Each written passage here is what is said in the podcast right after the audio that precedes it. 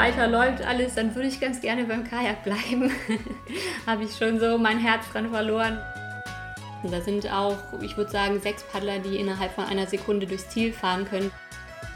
Da wäre es schon toll, wenn es da für Mütter einfach mehr Unterstützung gäbe, damit die sich ja nicht entscheiden müssen zwischen ihrer sportlichen Karriere und Familie.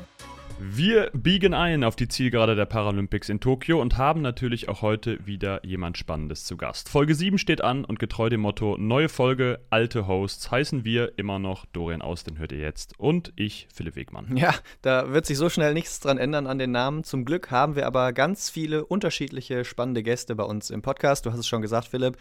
Nach Schwimmen, Radfahren und Co. setzen wir uns heute nämlich mal gedanklich ins Kajak. Und zwar mit der querschnittsgelähmten Kanutin Edina Müller.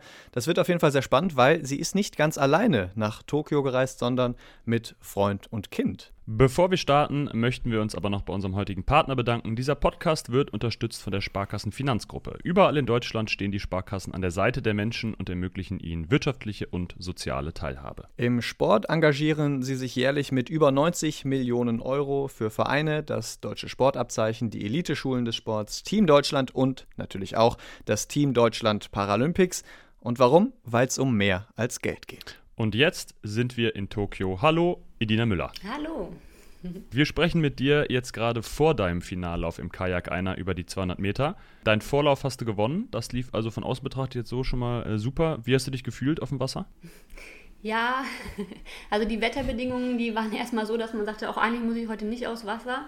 Es hat, äh, war kalt und hat richtig geregnet und ein fieser Wind. Also alles das, worauf wir uns vorbereitet haben auf Hitze und äh, hohe Luftfeuchtigkeit, das, das war gestern nicht. Und das ist auch so eigentlich nicht mein Wetter gewesen, auch gerade Gegenwind nicht, aber ich habe das äh, ganz gut hinter mich gebracht. Eigentlich auch ein bisschen un unerwartet, muss ich sagen, weil ich hatte die Ukrainerin schon vor mir gesehen und es ist natürlich auch in so einem Vorlauf, in dem erstmal alle weiterkommen ins Halbfinale, auch schwierig, das dann so ganz einzuordnen, aber erstmal äh, war es für mich ein richtig guter Start ähm, in, in den Wettkampf. Ich ähm, habe mir auch dadurch das Halbfinale gespart, habe mich direkt fürs Finale qualifiziert ähm, wo ich mich sehr drüber freue, weil Halbfinale und Finale sind nur eine Stunde auseinander morgen.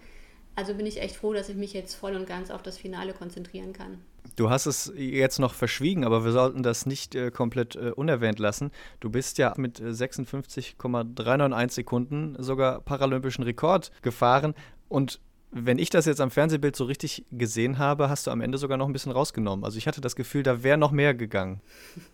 Also ich habe mir das Rennen auch nochmal angeguckt und ich muss schon sagen, ich musste am Ende ganz schön kämpfen gegen den, gegen den Wind. Also das ist, äh, ich bin, glaube ich, eine der leichtesten Paddlerinnen und Gegenwind ist, kommt mir nicht so entgegen. So. Also ich musste am Ende schon echt, echt hart ran irgendwie. Und dann haben äh, die Paddler, die so ein bisschen mehr entgegenzusetzen haben, da schon einen kleinen Vorteil. Aber dafür war es richtig, richtig gut. Wir hatten äh, schon eine sehr launige Podcast-Folge, die Nummer 5 äh, mit Schwimmerin Verena Schott. Da gerne nochmal reinhören, sowieso in alle könnt ihr nochmal reinhören. Ähm, sie hat uns jedenfalls erzählt, dass man sich immer so ein bisschen ans Wasser erst gewöhnen muss. Jetzt hast du gerade schon vom Wetter gesprochen.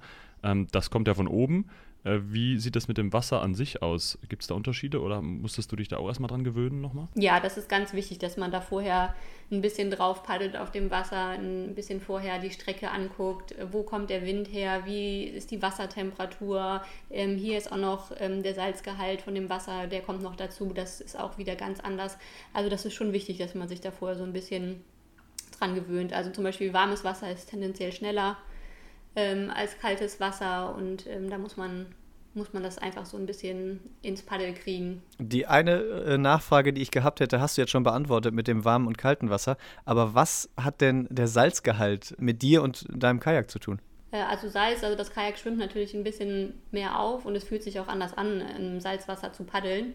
Das ist, glaube ich, einfach nur so eine Gefühlssache. So, da muss man einfach ein paar Mal aus Wasser gehen, um da wieder ein gutes Gefühl zu haben. Du hast es ja schon gesagt eben, Edina. Ähm, du musst nicht mehr äh, ins Halbfinale. Du bist direkt fürs Finale qualifiziert, hattest schnellste Zeit, auch mit Blick auf, auf beide Vorläufe. Ähm, logisch ja irgendwie auch ein bisschen bei so einem paralympischen Rekord. Würdest du jetzt sagen, bessere Vorzeichen gibt es nicht, gerade auch mit Blick auf diese Kraftfrage, die du eben nochmal äh, schon reingeworfen hast, weil das so kurz hintereinander kommt? Ja, also ich, ich kann da natürlich äh, Kraft sparen und ähm, die dann voll im Finale einsetzen. Aber es ist ganz schwer, das wirklich einzuschätzen. Da sind auch, ich würde sagen, sechs Paddler, die innerhalb von einer Sekunde durchs Ziel fahren können. Deswegen ist es von so vielen Faktoren abhängig an so einem Tag. Ähm, also da muss ich jetzt wirklich gucken, dass ich mich gut vorbereite, so wie vorher auch, und wirklich gucke, dass ich da konzentriert ins Finale gehe. Also das, man kann da wirklich Erster werden, man kann da auch Sechster werden und ähm, da ist es wirklich wichtig, dass ich da jetzt echt den Fokus behalte und ähm, nicht direkt so im Kopf davon galoppiere, ne? so wie super Vorlauf und so, ähm, muss man dann halt gucken, wie viel das wert ist morgen. Wenn man dich paddeln sieht, dann fällt tatsächlich auf, dass du einen leicht anderen Stil hast als viele andere.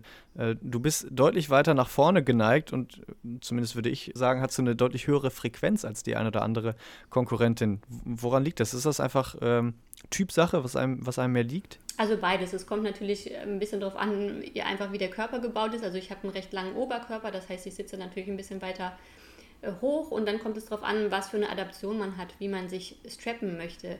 Also wenn ich die Ukrainerin anschaue, die hat sich so hingesetzt, dass sie hinten Kontakt zur Rückenlehne hat und wirklich einen Bauchgurt ähm, direkt eng anliegend hat. Ich habe den meinen Bauchgurt ähm, so eingestellt, dass ich halt da vorne reinfalle. Also wenn ich den nicht hätte, würde ich halt komplett nach vorne fallen, weil ich eben auch keine ähm, gute Oberkörperstabilität habe, aber ähm, ich habe den halt so eingestellt, dass ich. Schatz, ich bin neu verliebt. Was?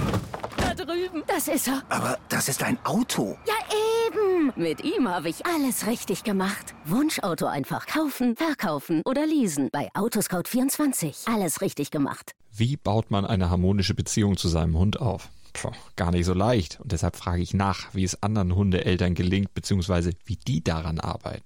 Bei Iswas Dog reden wir dann drüber. Alle 14 Tage neu mit mir, Malte Asmus und unserer Expertin für eine harmonische Mensch-Hund-Beziehung, Melanie Lippisch.